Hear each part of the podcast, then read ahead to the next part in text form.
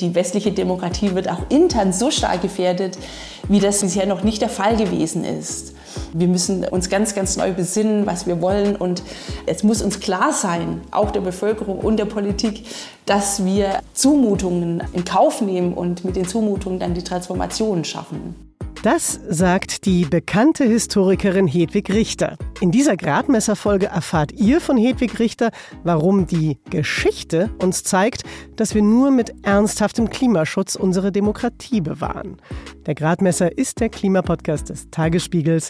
Ich bin Ruth Ziesinger. Nach der Werbung geht es los. Ich wünsche euch viel Spaß.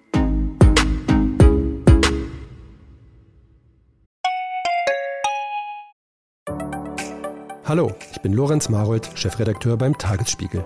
Wenn Ihnen unser Podcast gefällt, testen Sie doch gerne auch mal unser E-Paper oder unser Digital-Abo mit allen Inhalten von tagesspiegel.de. Wir sind rund um die Uhr für Sie da, damit Sie wissen, was wirklich wichtig ist. In Berlin, in Deutschland und international. Sie können unser Angebot jetzt gratis testen unter tagesspiegel.de/slash probieren.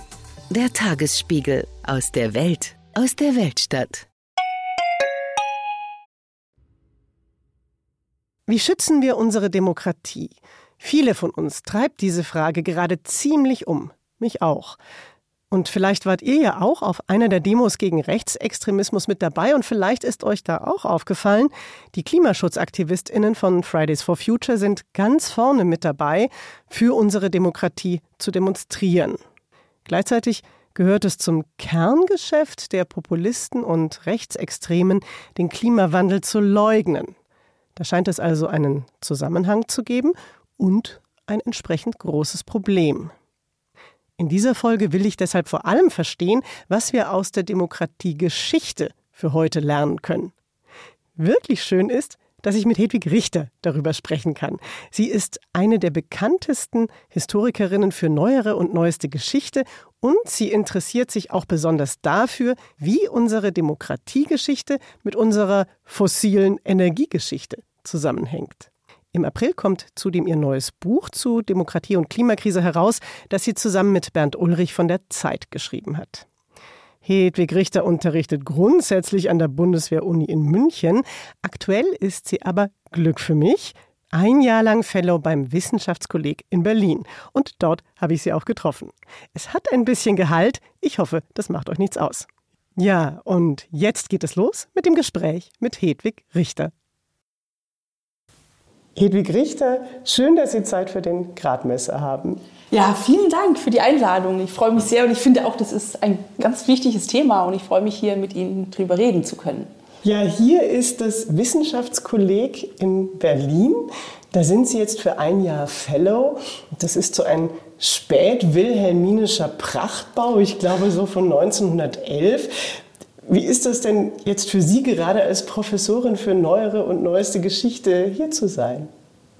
Also es ist erstmal ein unglaubliches Privileg. Dieses Wissenschaftskolleg zu Berlin hat jedes Jahr so ungefähr 40 Fellows aus der ganzen Welt, die dann wirklich ein Jahr lang nur das machen, was sie wollen, forschen, ähm, in Ruhe lesen zu können.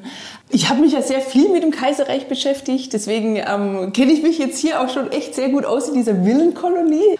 Und ähm, ja, also für mich ist das Kaiserreich auch interessant, weil man sagt, das sei die Sattelzeit der Umweltgeschichte. Man wusste damals dann auch schon, ähm, dass das CO2 die Erde aufwärmt.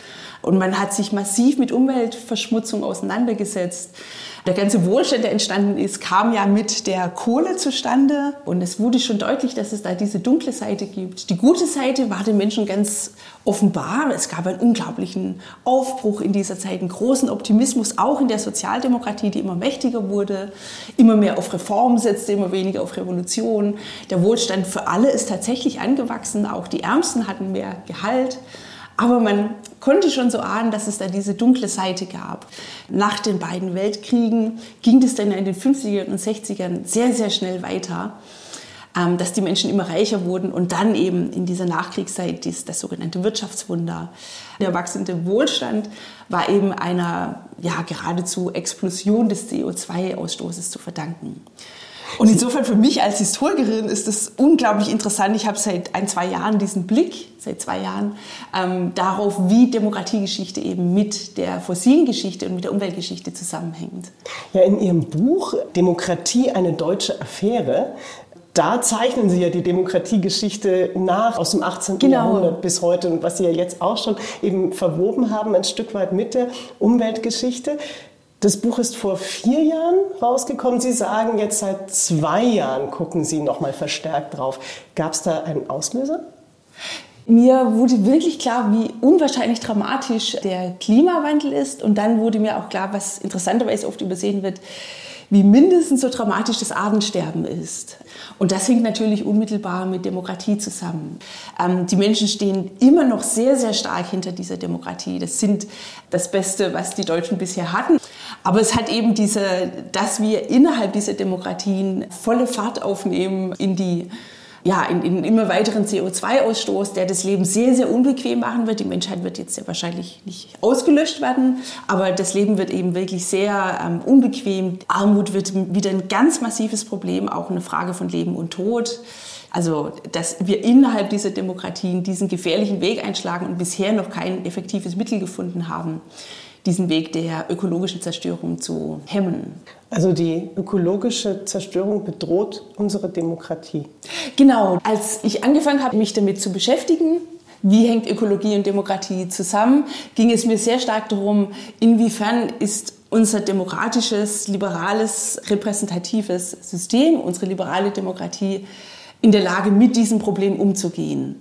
Meine Ausgangshypothese war eben schon, wenn, wer nicht wir, sollte in der Lage sein, dieses Problem zu lösen, weil Demokratien unwahrscheinlich viele Probleme gelöst haben. Also der Kalte Krieg, auch dass Armut massiv gesunken ist, den armen Menschen in den ähm, liberalen Demokratien geht es viel, viel besser, als es armen bisher gegangen ist. Ich würde sagen, man müsste immer noch viel mehr tun, aber immerhin. Ähm, wir sind unwahrscheinlich attraktiv. Die Flüchtlingsströme, dass die in unsere Länder gehen, vor allem wenn die Flüchtenden irgendwie eine Möglichkeit haben, darüber zu bestimmen, ist kein Zufall, sondern hängt eben damit zusammen, dass sie wissen, dass hier der Wohlstand groß ist, aber eben auch sowas wie Menschenwürde, was sich so abstrakt anhört, aber letzten Endes geht es ja darum, dass man eben ein gutes, ähm, würdevolles Leben führen kann, ein Leben, das Menschen angemessen ist. Also insofern habe ich gedacht, unser System müsste damit umgehen können. Es ist kritikfähig, es ist flexibel. Demokratien sind unwahrscheinlich flexibel, das vergessen wir oft. Und dann wurde mir aber im Laufe der Beschäftigung damit klar, dass ähm, eigentlich umgekehrte Frage sein muss, wie können wir die Ökologie so gestalten, dass wir unsere Demokratie retten können. Denn je mehr man sich damit beschäftigt, desto deutlicher wird es, dass die ökologische Krise nicht nur die armen Eisbären bedroht oder Greta Thunberg ärgert, sondern dass sie wirklich unsere Demokratie bedroht. Zum einen, weil sie den Wohlstand bedroht und Demokratien leben ganz, ganz stark davon, dass es einen relativen Wohlstand gibt, dass eben alle Menschen ein gutes Leben haben können, Demokratien brauchen auf jeden Fall einen starken Sozialstaat, um den Schwächsten zu helfen. Denn Menschenwürde bedeutet nicht nur Würde für einige wenige, sondern eben tatsächlich, dass alle ein, ein halbwegs gutes Leben führen können. Und dann aber auch, wenn die Krisen überhand nehmen, also wenn Überschwemmungen nicht mehr nur so ein, Jahrhundertereignis sind, sondern jeden Monat oder alle zwei, drei Monate eine neue Krise kommt, das technische Hilfswerk eingreift, dann kann die liberale Demokratie, die sehr, sehr viel Ordnung braucht, die eben auch dieses hochkomplizierte System hat der Repräsentation, die Wahlen und dann werden die Leute vor vier Jahren gewählt und dann was in den Ausschüssen, in den Parlamenten abläuft, all das ist darauf ausgerichtet, dass man ein sehr, sehr stabiles System hat, eben auch dafür braucht man viel Wohlstand, um den ganzen Apparat zu bezahlen. Die Menschen brauchen Vertrauen in dieses System. Und wenn wir aber nur von Krise zu Krise stolpern, dann ähm, regiert sozusagen das technische Hilfswerk. Oder eben ähm, dann äh, ist es auch einfach eine, eine, eine, tolle Zeit für Populisten. Mhm, mhm. Denn für die ist das Chaos äh, das gefundene Fressen. Die wollen ja immer wieder sagen, das ist ja hier alles nur noch Chaos und das klappt alles nicht und deswegen müssen wir das alles umreißen und eine wahre Demokratie errichten. Sie haben in einem Zeitungskommentar kurz vor der Landtagswahl im vergangenen Oktober, der Landtagswahl in Bayern, da haben Sie geschrieben, in diesen Zeiten zu wählen, politisch zu sein, eine Bürgerin, das hieße aber, sich der Klimakrise zu stellen. Tun wir das nicht? Wir reden doch die ganze Zeit darüber. Ja, das finde ich auch interessant. Das, ist, das behandeln wir auch in dem Buch, Band Ulrich und ich, dass unwahrscheinlich viel darüber geredet wird. Und wir ja auch gerade. Genau, aber dass sehr, sehr wenig passiert. Und dass die Regierung im Prinzip davon ausgeht, dass man den Menschen auch absolut nicht zumuten kann. Und das fand ich mit dem Gebäudeenergiegesetz so interessant. Die Umfragen haben am Anfang gezeigt, um die 90 Prozent ist den Menschen äh, bewusst, dass es den Klimawandel gibt, dass der menschengemacht ist und dass man was machen muss. Und dann ist es dieses Gesetz durchgestochen worden und so weiter und so weiter, was da passieren kann. Und anstatt, dass die Regierung gesagt hat, ja, hier sind Fehler passiert, aber selbstverständlich müssen wir klimaneutral werden und auch das, die Gebäude müssen klimaneutral werden. Und liebe Leute, wir müssen alle dafür was leisten. Hat Olaf Scholz so ein bisschen das Versprechen, äh, es wird euch nichts passieren, äh, liebes äh, deutsches Volk, ihr, braucht euch keine Gedanken machen, ich werde euch überall neue Geräte hinstellen. Statt eurer Ölheizung werdet ihr dann die, die neue wie nennt sich das, die äh, Wärmepumpe, Wärmepumpe, genau, die Wärmepumpe haben. Aber eigentlich werdet ihr das gar nicht so richtig mitkriegen. Also das finde ich dann, würde ich total wichtig finden, dass die Regierung sagt, das ist eine riesige Transformation, das ist eine riesige Herausforderung, aber es lohnt sich. Also erst die Frage, wie kann die Demokratie die Ökologie retten und dann auch dieses Entsetzen, wir müssen die Ökologie so gestalten, dass wir die Demokratie retten. Und wäre nicht die Ökologie ein Projekt, in dem wir uns selber ermächtigen, in dem sich die Demokratien selber ermächtigen, die Bevölkerung ermächtigt und zeigt, das kann unsere Demokratie sein, wir sind in der Lage, das zu machen. Also dass diese ökologische Transformation wirklich so ein Zeichen ist der freien Gesellschaft, die die Würde des Menschen ins Zentrum stellt um diese ähm, liberale Demokratie zu bewahren. Auch in Ihrem Buch schreiben Sie, es braucht Mitgefühl und Empathie für Demokratie.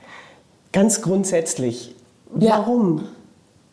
Ja, am schönsten hat es vielleicht die Historikerin Lynn Hunt beschrieben, die sich mit den Menschenrechten auseinandergesetzt hat und die sich fragt, wie kam eigentlich am Ende des 18. Jahrhunderts diese französischen Revolutionäre darauf äh, zu behaupten, alle Menschen sind gleich. Man kann hier in Klammer sagen, sie meinten nicht alle Menschen sind gleich, sondern alle Männer.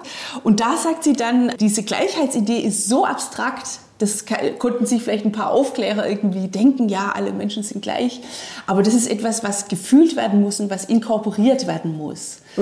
Und um diese Vorstellung stark zu machen und möglich zu machen, ähm, braucht es auch einen gewissen Wohlstandsanstieg. Ich will dann einen kurzen Exkurs machen. Ich habe mich mit der Wahlrechtsgeschichte im 19. Jahrhundert beschäftigt und habe mich gewundert, warum zu Beginn des 19. Jahrhunderts nicht nur Frauen ganz selbstverständlich ausgeschlossen waren vom Wahlrecht und selbstverständlich auch die Sklaven sondern auch die Landbevölkerung.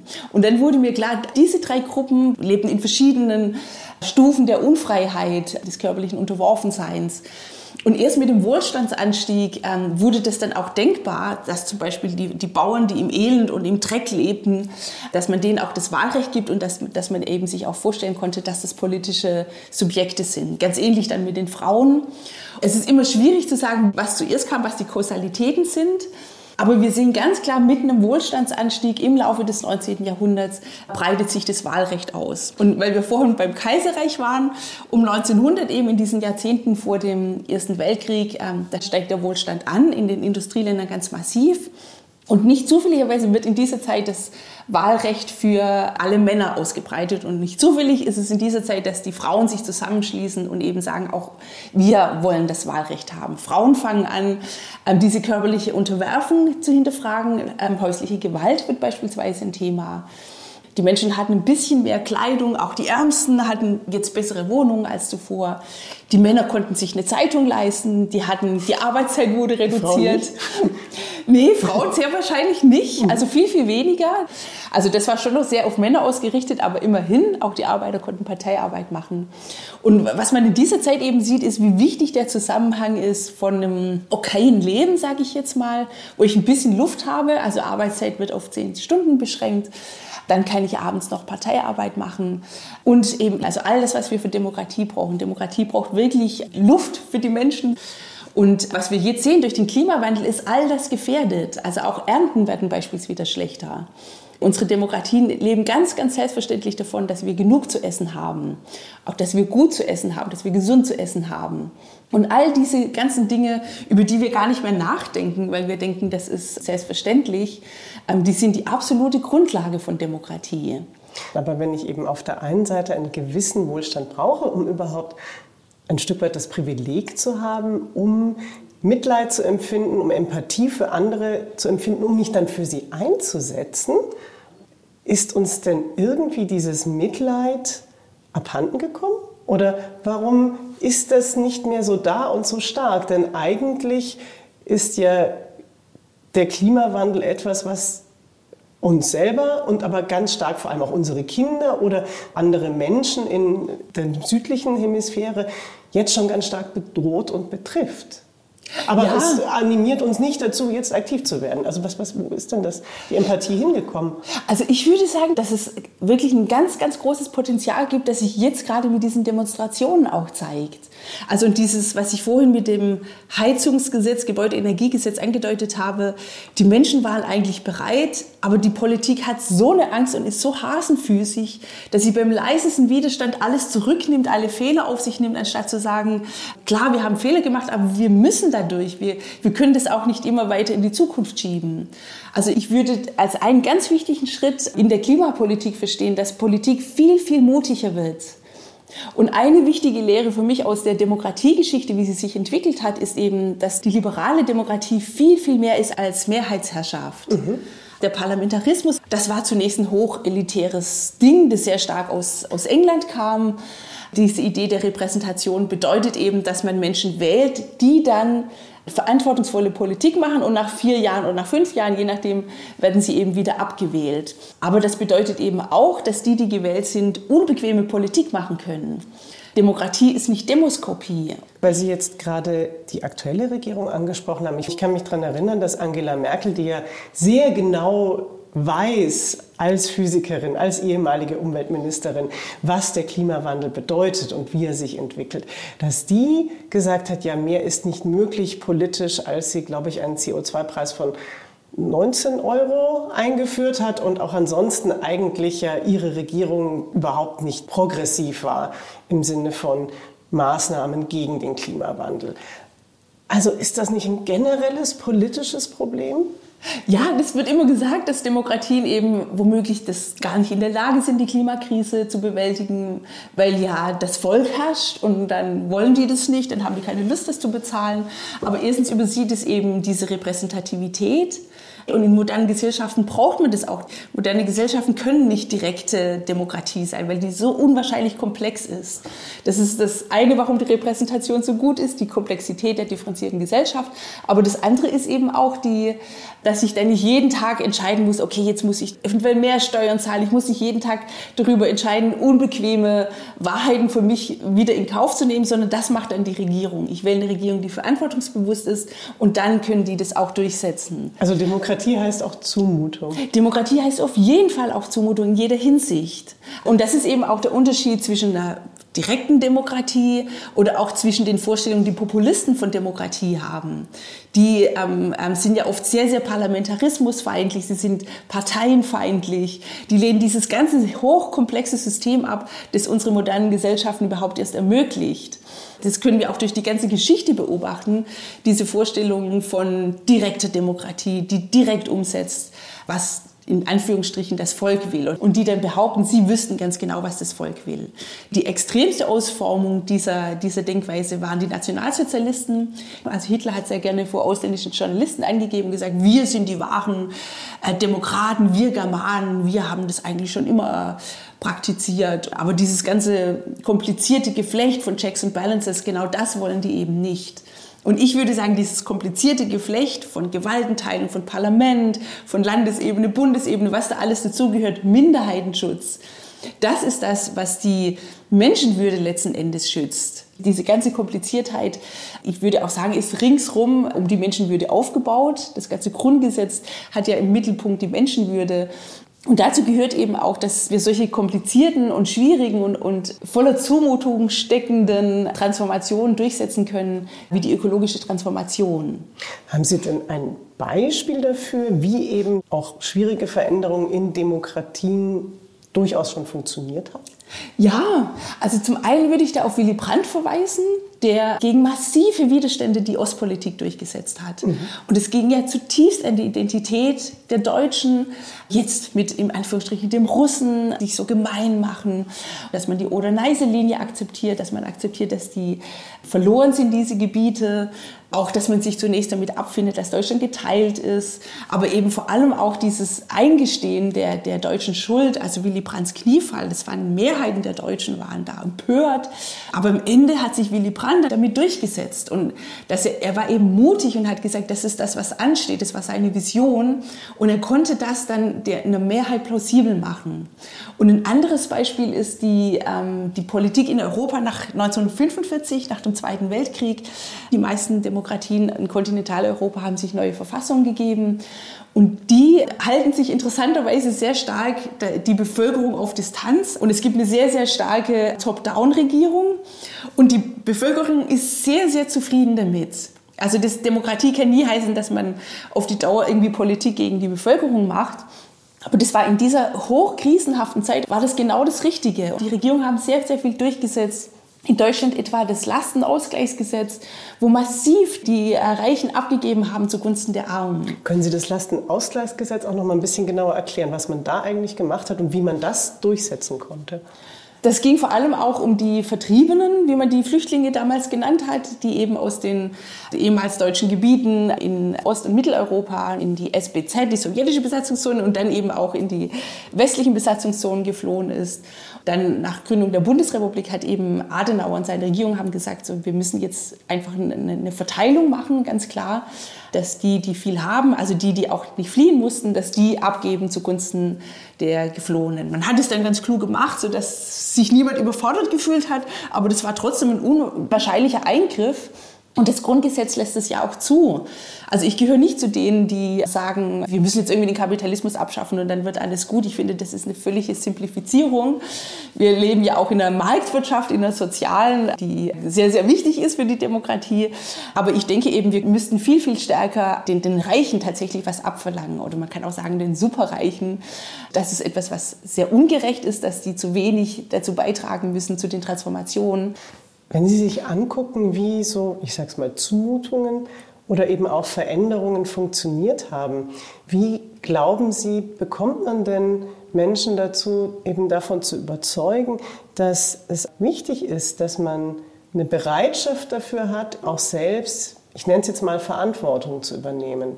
Ich glaube, dass es sehr viel mit der Ansprache der Politik zu tun hat. Eigentlich, also wenn, wenn die sagen, oh, das war jetzt schon viel zu viel mit diesem Heizungsgesetz, wir akzeptieren, dass ihr eigentlich zu nichts bereit seid. Wir akzeptieren, dass ihr noch nicht mal bereit seid, ähm, auf E-Autos umzusteigen, wenn nicht so und so viel Subventionen kommen. Also eigentlich sprechen die die Menschen, so nennen wir das im Buch, die sprechen die Menschen wie Monster an. Denn letzten Endes bedeutet es ja, wir akzeptieren, dass ihr zu nichts bereit seid, auch wenn es um die Zukunft eurer Kinder geht. Wir akzeptieren, dass ihr zu nichts bereit seid, auch wenn es um unsere Demokratie geht. Anstatt die anzusprechen und zu sagen, das werden massive Einschränkungen sein. Das wird uns ganz, ganz viel abverlangen. Aber Leute, lasst uns das machen, das lohnt sich. Der Ausblick ist ja nicht der zerstörte Planet, sondern der Ausblick ist ja, dass wir ein, ein, faireres Leben haben, dass wir ein schöneres Leben haben. Die Städte sind grüner. Ich werde viel mehr Freiheit auf dem Land haben. Ich bin nicht mehr gezwungen, wie ich es momentan gezwungen bin, ein, zwei, drei Autos vor der Tür zu haben, wenn ich im Dorf wohne, sondern dass ich überall eben Wahlfreiheit habe, was das Verkehrsmittel betrifft, dass die Luft gesünder wird, dass das Essen besser wird dass auch für die Ärmsten das Essen besser wird. Die, die, ökologische Transformation würde auch für die bedeuten, dass sie ein besseres Leben haben. Die wohnen ja in aller Regel an den Autobahnen. Mhm. Ich weiß nicht, ob Sie das gesehen haben, hier am Rathenauplatz ein Stück weiter. Das ist das meistbefahrenste Stück Autobahn in Deutschland, habe ich neulich gelesen. Und da sind riesige Wohnblocks daneben. Yeah. Also das sind diejenigen, die betroffen sind. Und die werden sehr, sehr davon profitieren, von der ökologischen Transformation. Ja, kein Mensch will ein Monster sein, das ist schon richtig. Aber wenn man das jemandem sagt, du verhältst dich wie ein Monster, ob er oder sie dann nicht eher sagt, oh Gott, wie redest du mit mir, das höre ich mir gar nicht an. Ja, nee, ich würde nicht sagen, dass die Leute Monster sind. Die Leute, die sind bereit, was zu ändern. Sie sehen, dass es ein Problem ist. Aber die Politik sagt dann, Ähm, äh, äh, Scholz hat ja mehrfach gesagt, jede Klimamaßnahme müsste eigentlich durch ein Plebiszit abgedeckt sein. Also sobald die Menschen sich irgendwie unwohl fühlen, muss man sofort wieder alles zurückziehen oder man muss es abdämpfen. Also die Politik redet die Menschen wie Monster an. Wir würden euch nichts zumuten, was ihr nicht sofort in all eurer Bequemlichkeit akzeptieren würdet. Ja. Und ich würde eben sagen, ja, Menschen sind bequem, aber grundsätzlich sind die Menschen bereit. Und mit diesem politischen System der Repräsentation können wir diese grundsätzliche Bereitschaft aufgreifen, auch wenn die Menschen nicht Tag für Tag wieder zustimmen zu den Unbequemlichkeiten, die sie da ähm, dann in, in der Transformation erleben müssen. Sie sagen ja aber andererseits auch, Krise ist ja sogar der Modus der Demokratie. Was, ja. was heißt das denn genau? Also wenn wir die, die Demokratiegeschichte anschauen seit dem Zweiten Weltkrieg, ist das ganz interessant. Jede Zeit, jedes Jahrzehnt hatte seine eigene Demokratiekrise. Manchmal war das, wir sind zu amerikanisiert, wir sind zu bequem. In den 50ern war dann natürlich auch ganz stark die Frage des Wohlstandes. Der Kalte Krieg wurde auch immer wieder als eine massive Gefahr für die Demokratie empfunden. Also das gehört zur Demokratie dazu. Dadurch bleibt Demokratie auch wach. Aber was wir jetzt gerade sehen mit diesen, ähm, ich finde den, den Begriff Polykrise gar nicht so schlecht, ist eben eine Häufung von massiven Krisen, die wir sonst so Jahrzehnte hintereinander hatten. Wir haben den Krieg in Russland, wir haben eben die Klimakrise, wir haben Trump, der droht. Die, die westliche Demokratie wird auch intern so stark gefährdet, wie das, weil ich das sehen kann, bisher noch nicht der Fall gewesen ist. Und ähm, wir müssen uns ganz, ganz neu besinnen, was wir wollen. Und es muss uns klar sein, auch der Bevölkerung und der Politik, dass wir Zumutungen in Kauf nehmen und mit den Zumutungen dann die Transformationen schaffen. Also es geht wirklich auch um jede und jeden Einzelnen. Ja, genau. Natürlich sind Strukturen wichtig, aber es spielt eben beides zusammen. Die Politik muss gute Strukturen zur Verfügung stellen, die muss gute gute Politik machen, aber diese Politik erfordert eben auch, dass die Einzelnen mitgehen. Wir sind ja in der Demokratie, dass die Einzelnen Verantwortung übernehmen und nicht sich querstellen und sagen, also Realitätsverweigerung machen und, und Kinder spielen und, und auf den Boden trampeln und sagen, wir wollen da nicht mitmachen. Es gibt ja so die These, dass Menschen in der Gesellschaft selber dann richtig aktiv werden und bereit zur Veränderung sind, bereit selber dazu beizutragen, nicht, wenn die Umstände ganz katastrophal und furchtbar sind, sondern vor allem, wenn man das Gefühl hat, man ist in der Lage, etwas an den Umständen ja. zu ändern. Fehlt dieses Gefühl vielleicht auch ein Stück weit?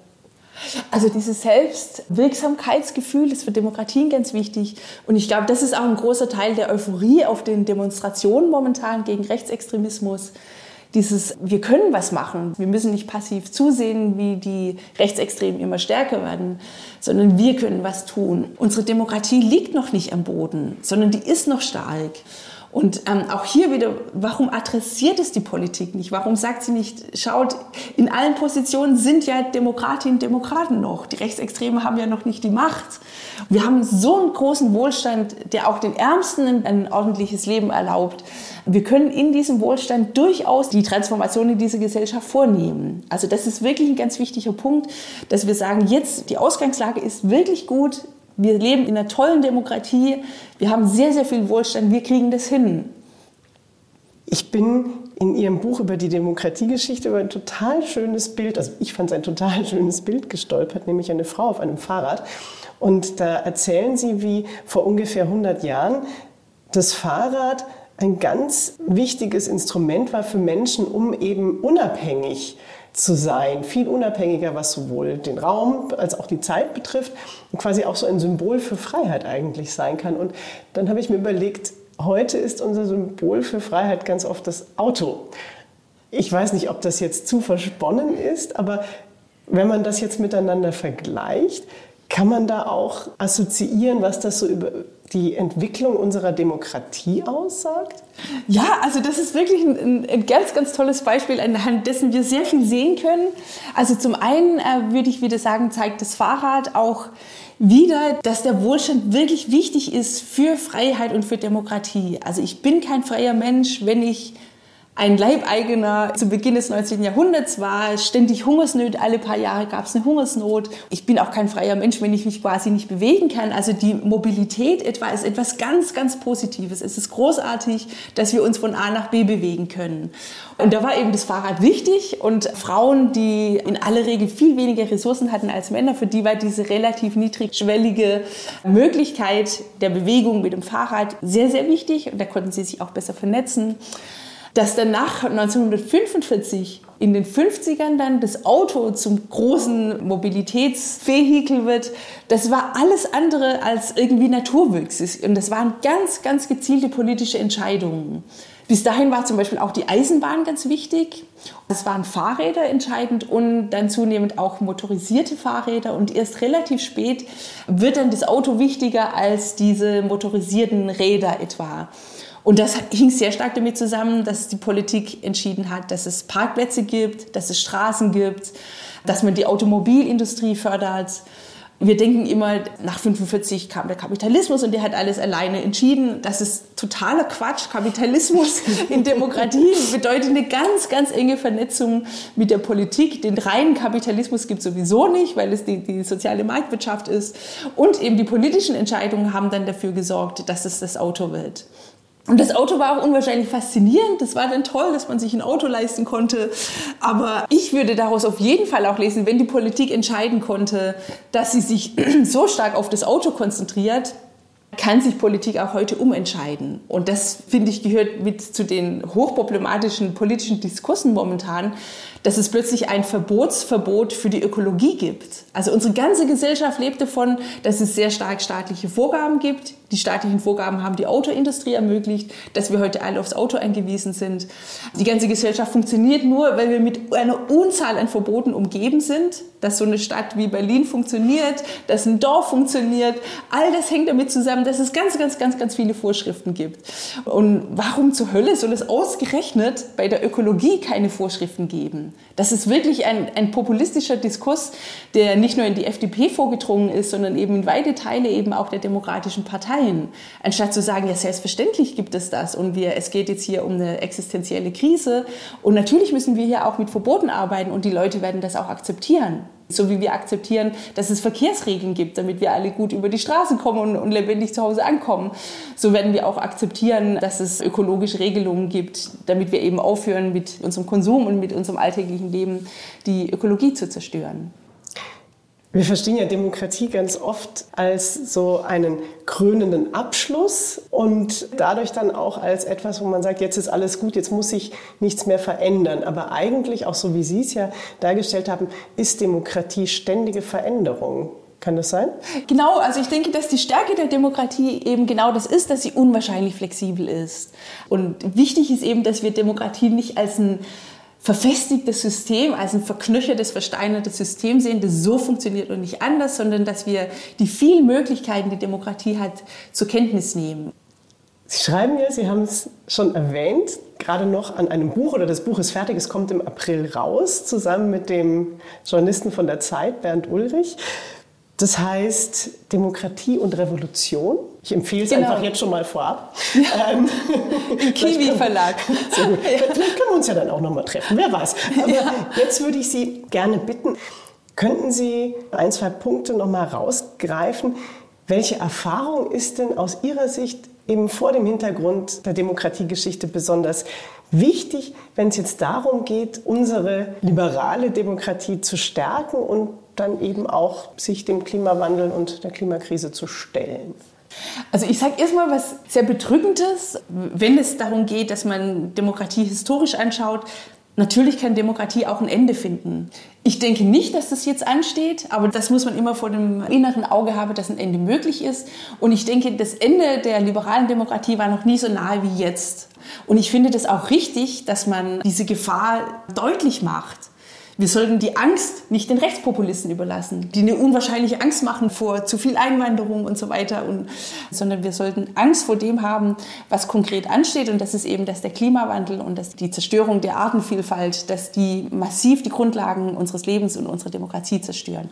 Aber das ist jetzt das Gute.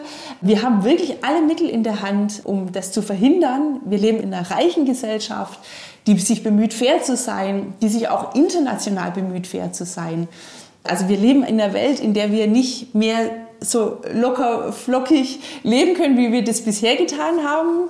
Um diese Krisen zu bestehen, müssen wir eben mit Zumutungen leben und ähm, auch mit der ganz neuen ähm, Verantwortlichkeit der Einzelnen. Und das, finde ich, ist in einer Demokratie sehr angemessen. Es ist undemokratisch zu sagen, you never walk alone, mach dir keinen Gedanken, das wird schon alles ohne dich gut passieren, sondern dass die Menschen als Erwachsene angesprochen werden und dass man dann sagt, ja, wir kriegen das wirklich gemeinsam hin und wir sind auch keine Monster, sondern wir sprechen euch an als Erwachsene und wir denken, dass ihr das genauso wollt wie wir und wir kriegen das hin. Hilfe richtig, danke Ihnen ganz herzlich. Ja, sehr gerne.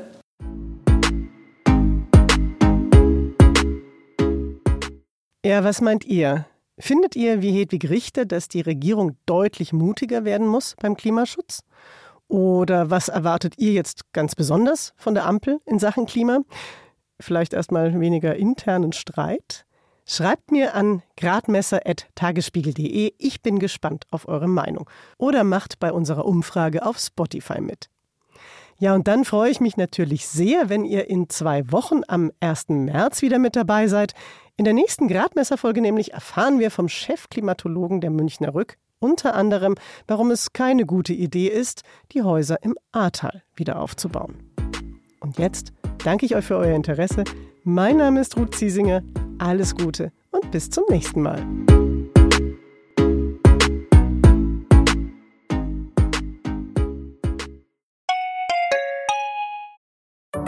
Hallo, ich bin Anke Mürre, stellvertretende Chefredakteurin beim Tagesspiegel. Vielen Dank, dass ihr unseren Podcast hört. Wenn er euch gefällt, dann probiert doch auch mal unsere digitale Zeitung aus. Als E-Paper oder Digitalabo auf tagesspiegel.de. Hier bekommt ihr täglich einen guten und verlässlichen Überblick über alles, was für euch wichtig ist. Aus Berlin, Deutschland und der Welt. Jetzt einfach gratis testen unter tagesspiegel.de/slash probieren. Wir freuen uns auf euch. Der Tagesspiegel aus der Welt, aus der Weltstadt.